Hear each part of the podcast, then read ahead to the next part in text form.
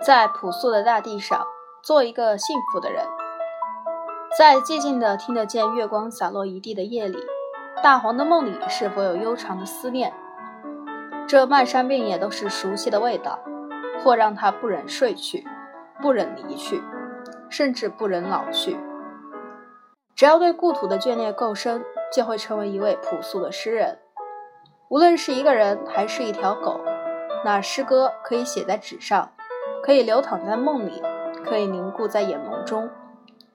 最是那低头的温柔，恰似水莲花不胜凉风的娇羞。